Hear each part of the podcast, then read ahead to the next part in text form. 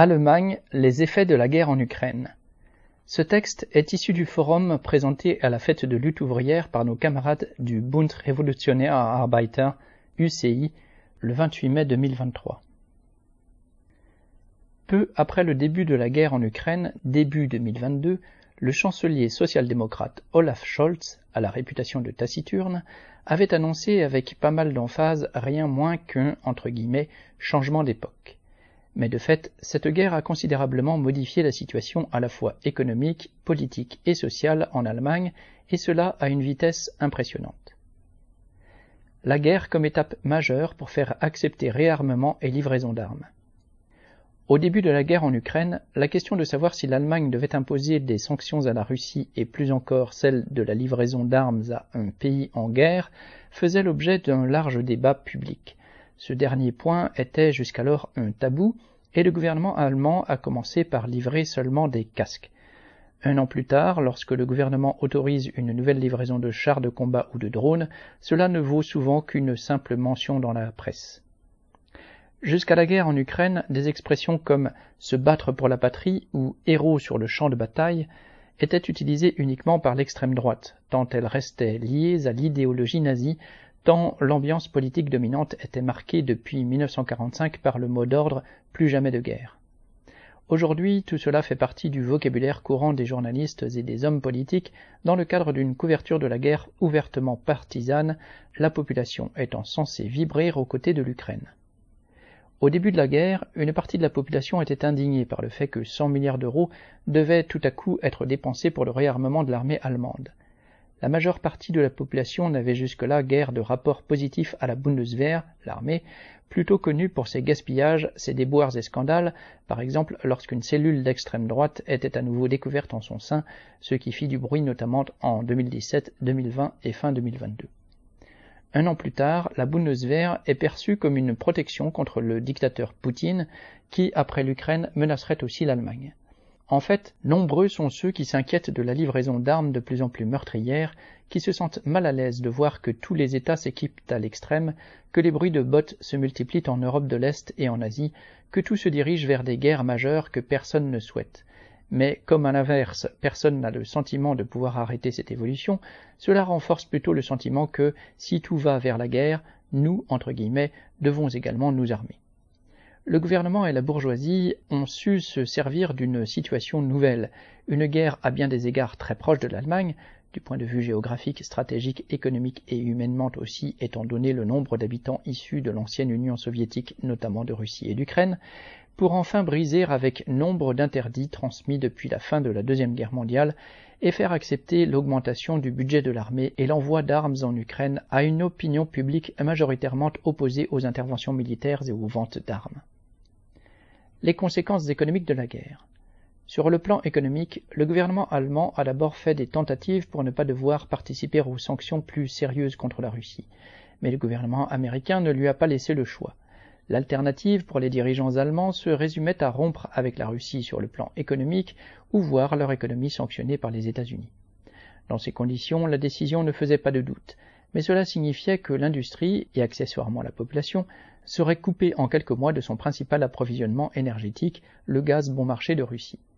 Le gouvernement a alors frénétiquement acheté du gaz à prix d'or à divers pays, à la Norvège, aux États-Unis, au Qatar entre autres, au point que la presse parla de entre guillemets tournée de shopping. Et il dépense désormais des dizaines de milliards d'euros supplémentaires pour subventionner les prix du gaz et de l'électricité pour l'industrie afin qu'elle puisse continuer à vendre ses marchandises à l'étranger à des prix compétitifs. C'est d'autant plus important pour les groupes industriels allemands que leurs exportations sont déjà en baisse dans le monde entier en raison de l'inflation et de la crise. Mais combien de temps l'État fédéral allemand aura-t-il la possibilité d'accorder des subventions aussi massives après avoir déjà contracté plus de 500 milliards d'euros de nouvelles dettes au cours des trois dernières années? Le gouvernement semble en outre avoir réalisé que, compte tenu de l'augmentation massive des tensions entre les États-Unis et la Chine, il pourrait être contraint dans un avenir proche de participer également à des sanctions contre la Chine, ce qui aurait des conséquences encore plus importantes que s'agissant de la Russie.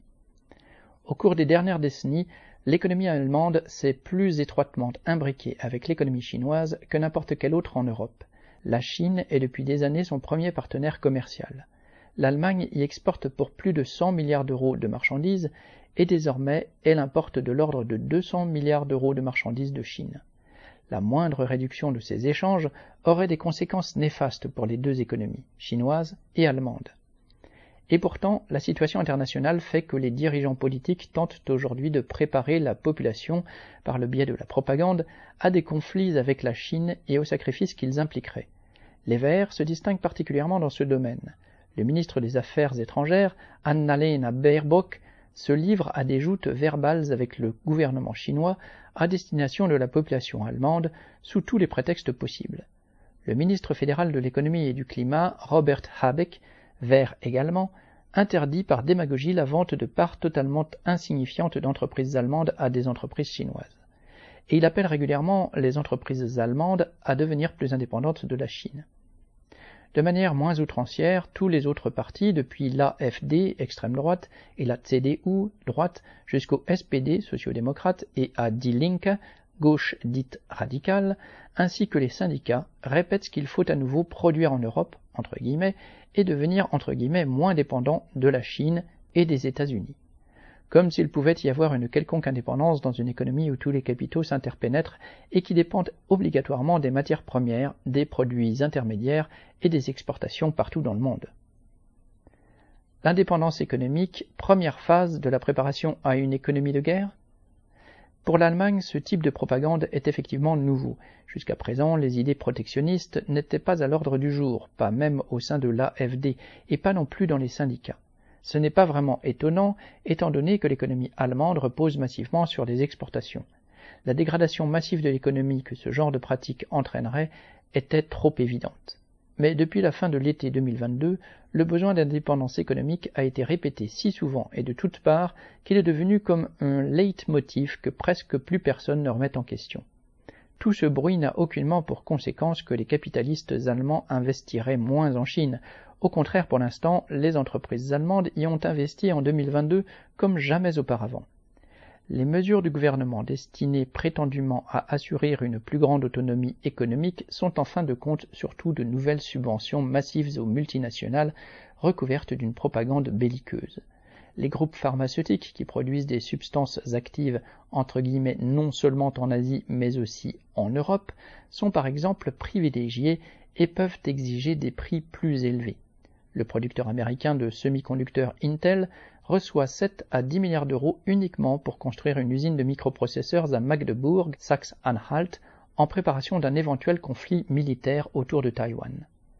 Avec leur exigence unanime d'indépendance économique, tous les partis du Bundestag, le Parlement, et les syndicats participent ainsi, en fin de compte, à la préparation idéologique de la population travailleuse à de futures guerres et donc aussi à l'idée d'un avenir obligatoirement fait de sacrifices et de plus de difficultés encore. L'inflation grève le budget des classes populaires. Pour l'instant, en dehors de cette perspective nouvelle de guerre d'ampleur, l'aggravation sociale majeure de l'année pour la classe ouvrière est la hausse massive des prix. Certes, le gouvernement a temporairement plafonné le prix de l'énergie, mais elle peut coûter jusqu'au double du prix d'avant la crise, cette mesure gouvernementale a sans doute permis aux classes moyennes et à de nombreuses familles d'ouvriers qualifiés de ne plus craindre directement pour leur existence. Mais il manque à presque tous des centaines d'euros par mois, ce qui signifie une catastrophe pour la partie la plus pauvre de la classe ouvrière.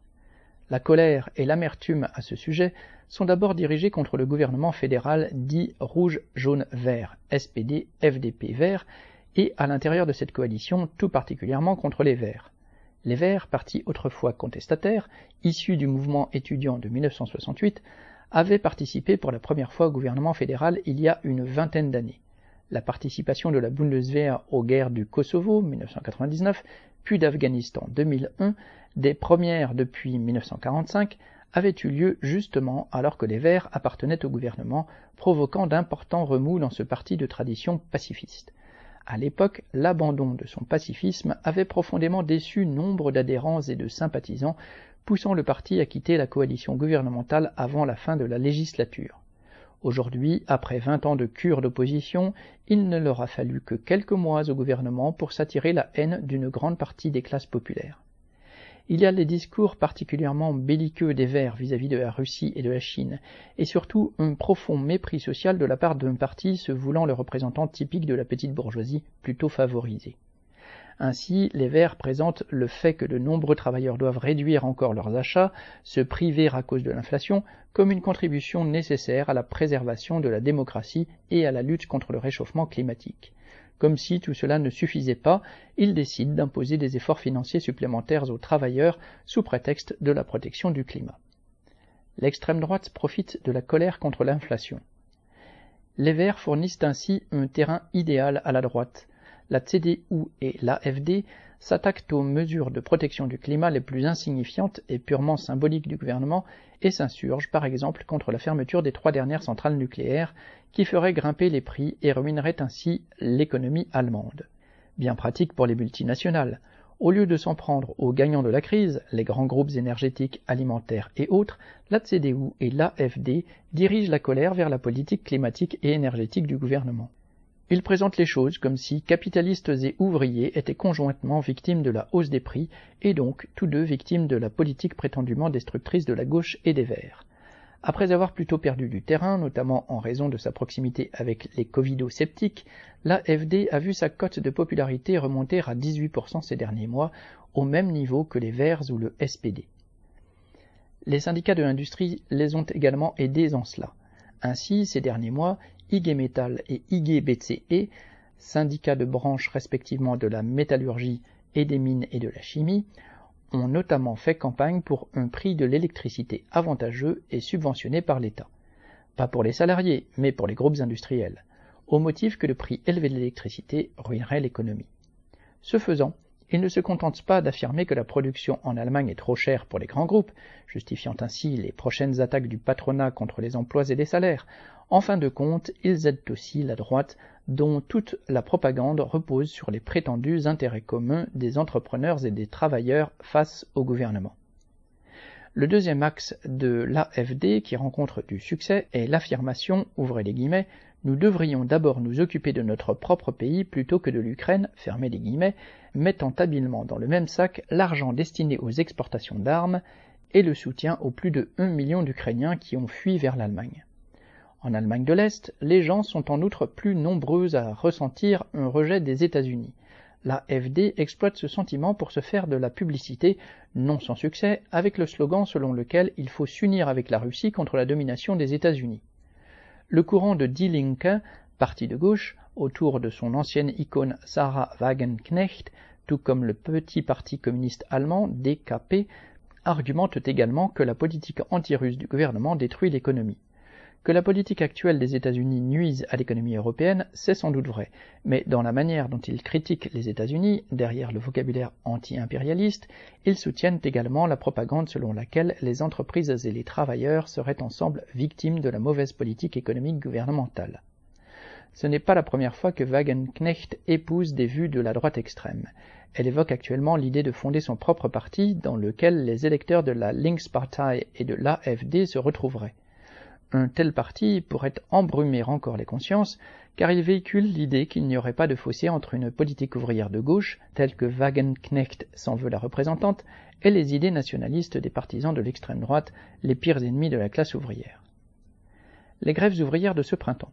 Tout cela n'a pas empêché un certain nombre de travailleurs de se défendre ces derniers mois de la seule manière efficace et contre les vrais responsables, en faisant grève pour obtenir des salaires plus élevés. Que l'on ne se méprenne pas, il n'y a pas eu de mouvement spontané pour des salaires plus élevés. Les grèves d'avertissement qui ont eu lieu jusqu'à présent se sont déroulées dans le cadre de négociations collectives, ce sont celles auxquelles les dirigeants syndicaux ont appelé et auxquelles ils ont mis fin quand ils le souhaitaient. Mais une partie des grévistes sont issus des secteurs où il est inhabituel et surtout difficile de faire grève. 2000 intérimaires chez Volkswagen, par exemple, ont fait grève pour la toute première fois. Des vendeuses des chaînes de magasins Galeria Kaufhof, présentes dans la plupart des centres-villes depuis la fin du XIXe siècle, dont l'entreprise est officiellement en faillite, ont quand même fait grève pour obtenir une augmentation de salaire de 450 euros par mois. De manière générale, il y a eu une plus grande pression de la part de la base syndicale et en particulier des travailleurs à bas salaire. Cela s'est déjà traduit par des revendications assez offensives allant d'au moins 300 à 650 euros par mois. La pression de la base s'est également manifestée par des grèves d'avertissement nettement plus massives et de plusieurs jours. Ou encore, dans le cadre de la Deutsche Bahn, chemin de fer, par le fait que des grèves d'avertissement de journées entières ont été organisées. En dehors des conducteurs de train et de leurs syndicats professionnels, c'était pour toutes les autres professions des chemins de fer la première fois depuis plus de 40 ans. Et le 27 mars, les syndicats de trois branches différentes, services publics communaux, Deutsche Bahn et sécurité aérienne des aéroports, ont fait grève ensemble avec un taux de participation très élevé, ce qui a entraîné l'arrêt de tout le système de transport pendant une journée. Une telle journée de grève commune à plusieurs branches n'existe habituellement jamais en Allemagne. En effet, il existe des conventions collectives séparées par branche qui n'autorisent que rarement des grèves et seulement à des moments différents selon les branches. Et les directions syndicales, qui tirent l'essentiel de leur influence de ces conventions collectives sectorielles, défendent généralement ce système. Les résultats obtenus jusqu'à présent dans le cadre de ces négociations collectives sont généralement des primes uniques relativement élevées, pouvant atteindre 3 000 euros et pour 2024 des augmentations de salaire de 200 à 400 euros par mois. Bien entendu, cela reste nettement inférieur à l'inflation qui était officiellement de 8,7% en février. Pour la nourriture et l'énergie, elle était même de 21%. Et, provoquant l'amertume d'une partie des grévistes, les dirigeants syndicaux ont presque partout accepté de conclure des accords au moment même où les grévistes étaient prêts à entrer en grève illimitée. De leur côté, les patrons ont clairement fait savoir qu'ils ne payaient ce prix que parce qu'ils avaient en échange deux ans de tranquillité. En effet, légalement, dans tous ces secteurs, les grèves sont désormais interdites pendant deux ans mais à une époque où la classe ouvrière pourrait être confrontée à des attaques d'une toute autre envergure, il n'est pas écrit qu'elle se pliera toujours à cet interdit. Cela étant, les mouvements sur les salaires de ces derniers mois ont globalement dépassé ce que l'Allemagne a connu au cours des dernières décennies. L'ampleur des accords conclus reflète également cette mobilisation et la fameuse méga-grève de fin mars a permis à certains de réfléchir pour la première fois à l'idée d'une grève générale. La dernière a eu lieu en 1948. Dans l'ensemble, ces mouvements ont renforcé la conscience que, contrairement à ce que répètent les directions syndicales par branche, si l'on veut obtenir quelque chose, mieux vaut se battre en étant le plus nombreux possible. Préparer l'avenir. Des militants communistes peuvent s'appuyer sur ces expériences et discuter du pouvoir que peuvent avoir les grèves lorsque les travailleurs s'unissent par-delà les secteurs dans des grèves interprofessionnelles. Discuter aussi du fait qu'à moyen terme la classe ouvrière ne pourra pas se permettre de se conformer aux règles et aux interdictions de faire grève imposées par les classes dirigeantes et les directions syndicales, non seulement pour défendre ses conditions d'existence face à l'inflation, mais aussi face à l'incertitude générale de la crise actuelle, et parce que des dangers d'une toute autre dimension la menacent. Depuis six mois déjà, l'économie allemande frôle en permanence la récession, et cette fois-ci, fin mai, elle y est entrée officiellement. La hausse des taux d'intérêt n'a pas seulement pour conséquence que les paiements d'intérêt dans le seul budget fédéral sont passés de 0 à 30 milliards d'euros. Avec la hausse des taux d'intérêt, le spectre d'une crise dans le secteur de la construction et dans le secteur bancaire apparaît également à l'horizon. À cela s'ajoute la baisse de la demande mondiale, notamment en provenance des débouchés décisifs pour l'industrie allemande que sont la Chine et les États-Unis, avec par-dessus le marché les mesures protectionnistes de ces derniers. Tout cela pourrait entraîner, dans un avenir prévisible, des attaques d'une toute autre ampleur auxquelles la classe ouvrière doit se préparer si elle ne veut pas être seulement une victime sans défense, sans parler de la lutte nécessaire contre la menace grave que représente le réarmement mondial dans le contexte d'une concurrence internationale croissante. Militer dans un tel contexte, c'est même pour un petit nombre, œuvrer pour que les travailleuses et les travailleurs qui nous rencontrent puissent prendre conscience de ces dangers et réaliser que seule la classe ouvrière a la force et les moyens pour sortir l'humanité de cette course vers l'abîme. 16 juin 2023